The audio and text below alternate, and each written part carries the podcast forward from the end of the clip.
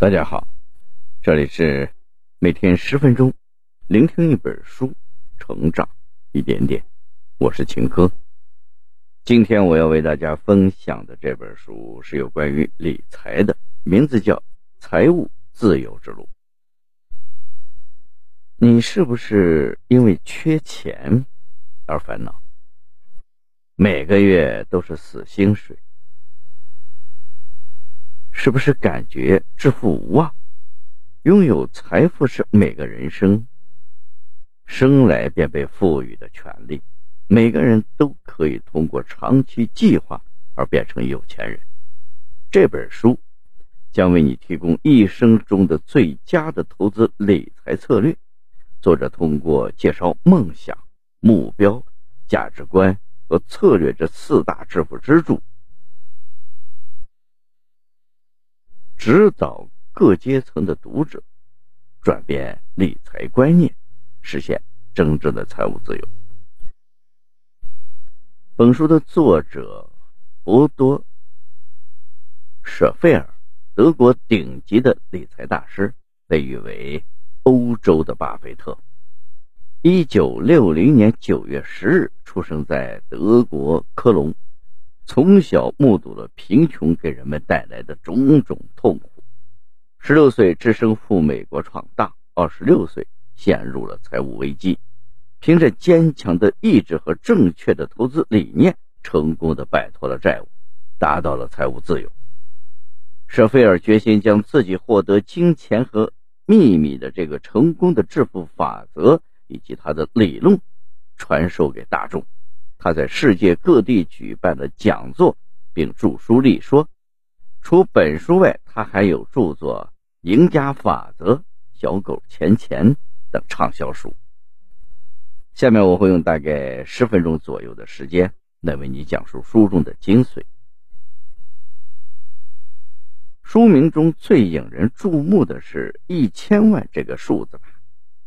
这个过于庞大的数字，一定让你下意识的认为。这书不靠谱。那好，你一天能赚四千块钱吗？是不是觉得这事儿虽然也不简单，但相对于赚一千万还是简单的多了？可如果你每天都能赚四千块，那七年之后你的资产可就是超过一千万。所以啊，很多时候你会过高的估计自己的短期赚钱能力，同时也严重的。低估了自己的长期赚钱能力。我知道你现在肯定要说，这不是低估，而是赚一千万不用多长的时间都没有可能性。其实很多时候，我们认为一些事儿没有可能性，只是因为我们被自己的认知给框住了。如果你能打破认知的局限性。那可能性不仅会出现，你甚至会发现可能性还挺高的。我可不是在忽悠你，本书作者的经历就足以证明我说的这个话绝非妄言。作者博多·舍菲尔在投资界可是大名鼎鼎的人物，很多人说他是欧洲的巴菲特。一些人因为踏上了时代的风口，或者是凭借过人的天赋获得了惊人的财富。那些案例对我们这些普通人来说，并没有太大的可借鉴的意义，但博多·舍菲尔的成功经历就不同了。他出于生在德国的中下层家庭里，虽然吃得上饭，但日子过得也很清贫。为了改变人生，博多·费舍尔在十六岁的时候就独自漂洋过海去了美国，想要闯荡出一番成绩来。这是不是跟你年轻时候充满的梦想一样，也是敢想敢拼？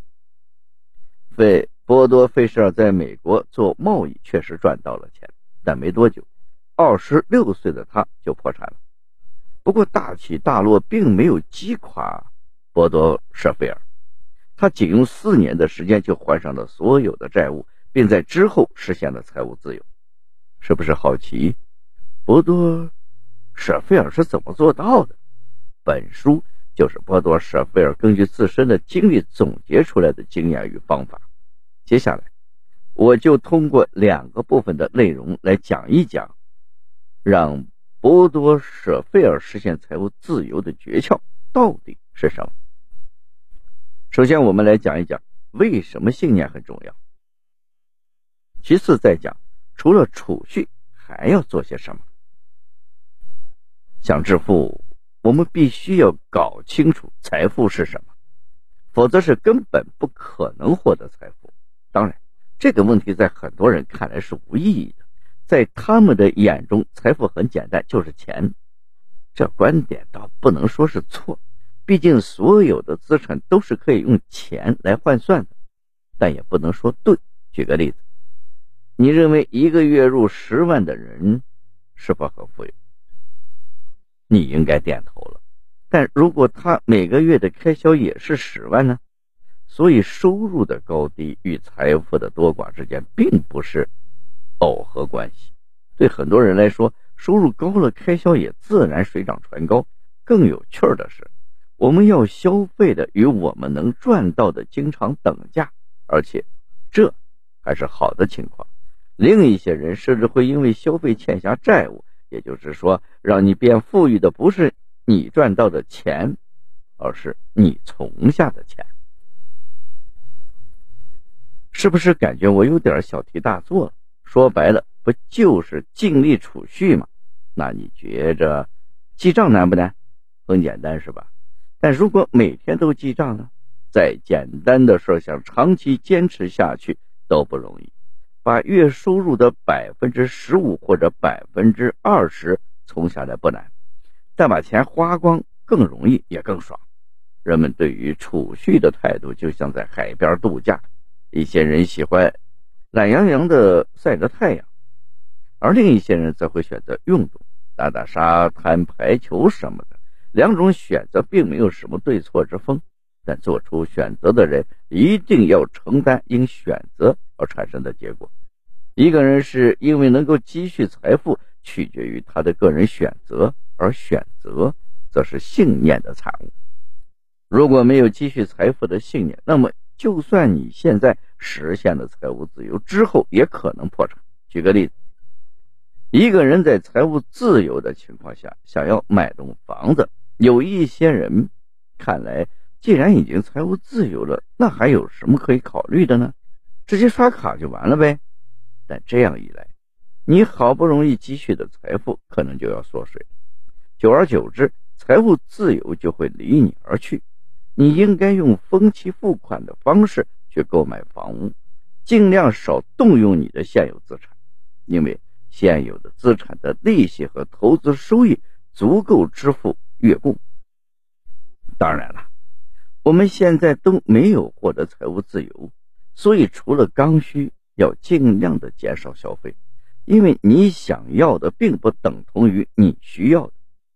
我可以很直白的告诉你，因消费欠下债务是很愚蠢的事情，因为它会在之后的日子里消磨你的积极性和你的精力，甚至让你陷入债务的恶性循环。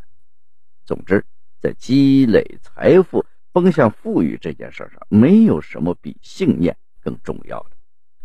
但你可不要把积累财富的信念单纯的理解成想尽办法储蓄。第二个内容，我们就来说一说，为了财务自由，除了储蓄，还要做一些什么事儿。单靠节流是很难实现财务自由的，我们还要想尽办法开源。开源就是要增加收入。最好的途径当然是让自己的职业发展更进一步。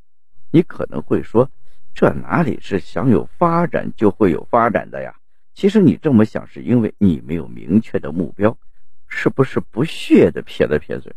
没错，定目标这个事确实不难，但你也别忘了，情绪好时我们会异想天开，将目标抬高；情绪差的时候，我们又会垂头丧气，把目标拉低。这是人之常情，不丢人，也很难改变。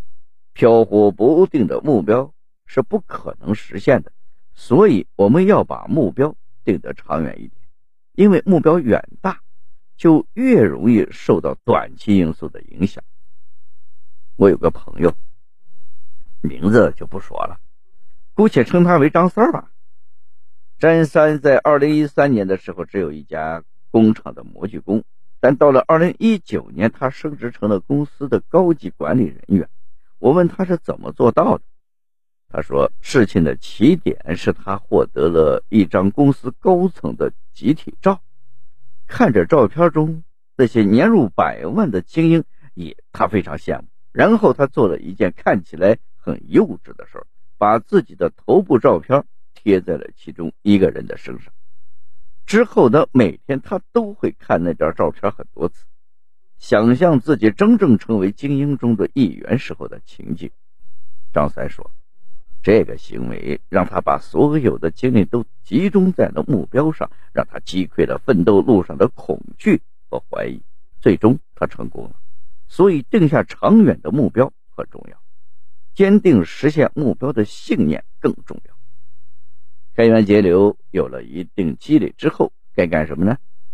波多舍费尔给出了四十比四十比二十的建议，就是按照百分之四十低风险投资、百分之四十中风险投资和百分之二十高风险投资的比例划分和使用你的财富。这样，你就能够保证财务风险的同时，加快向财务自由进军的步步伐。总之，财务自由很美好，但靠空想是实现不了的。在财务上开源节流，缺一不可。读到这儿，这本书的内容我们已经了解的差不多了。下面我来为大家总结一下。当一个人不必继续工作，仅靠个人资产就能够生活的时候，才算得上是富裕。说白了，就是让金钱为你工作，而不是为金钱而工作。这需要你坚定积累财富的信念，并在职业发展、财富规划等方面设定长期的目标。以上就是《财务自由之路：七年内赚到你的第一个一千万》这本书的主要内容。希望通过我们的解读，能够帮助你尽快实现财务自由。好了，以上就是今天这本书的全部内容。恭喜你，我们又学习了一本书。